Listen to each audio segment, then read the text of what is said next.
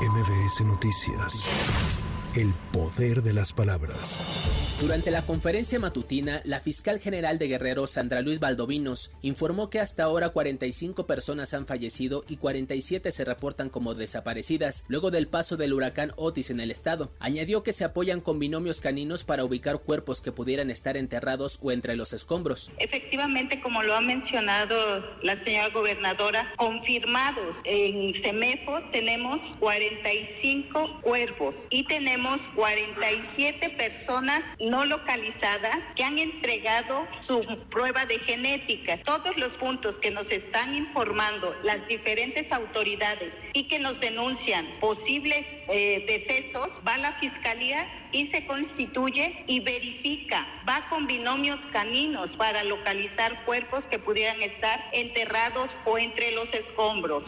La Comisión Federal de Electricidad informó que hasta ahora se ha restablecido el 65% del servicio eléctrico en Acapulco. Además, el presidente López Obrador reveló que mañana asistirá a Guerrero para llevar a cabo una reunión de evaluación de daños y confirmó que hoy funcionarios de Hacienda se reunirán con empresarios y hoteleros. Hoy en la tarde tengo una reunión de evaluación, mañana a las 4. Hoy va el equipo de Hacienda y de la Banca de Desarrollo y del SAT. Van a tener eh, una reunión a las 12 del día eh, lo más pronto posible, adelantarles todos los apoyos a adultos mayores, a becarios, adelantar el bimestre, a ver si lo podemos hacer esta misma semana. La tormenta tropical Pilar se ubica a 395 kilómetros de Chiapas y Centroamérica, sin embargo se pronostica que su interacción con el Frente Frío número 8 la aleje de las costas mexicanas. Esta mañana salió de Tapachula, Chiapas, una caravana con aproximadamente 7.000 personas migrantes procedentes de países de Centroamérica y el Caribe rumbo a Estados Unidos.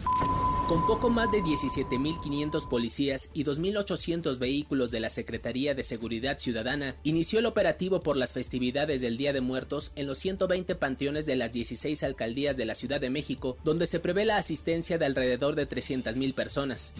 La organización internacional Save the Children insistió en hacer un alto al fuego en Gaza. Reportó que en tres semanas han fallecido 3.195 niños a consecuencia de los intensos bombardeos del ejército israelí. Por su parte, Israel expandió sus operativos terrestres con tanques en Gaza y continúa desplegando tropas al norte ante el enfrentamiento con milicias enemigas.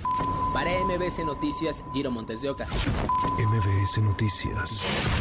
El poder de las palabras.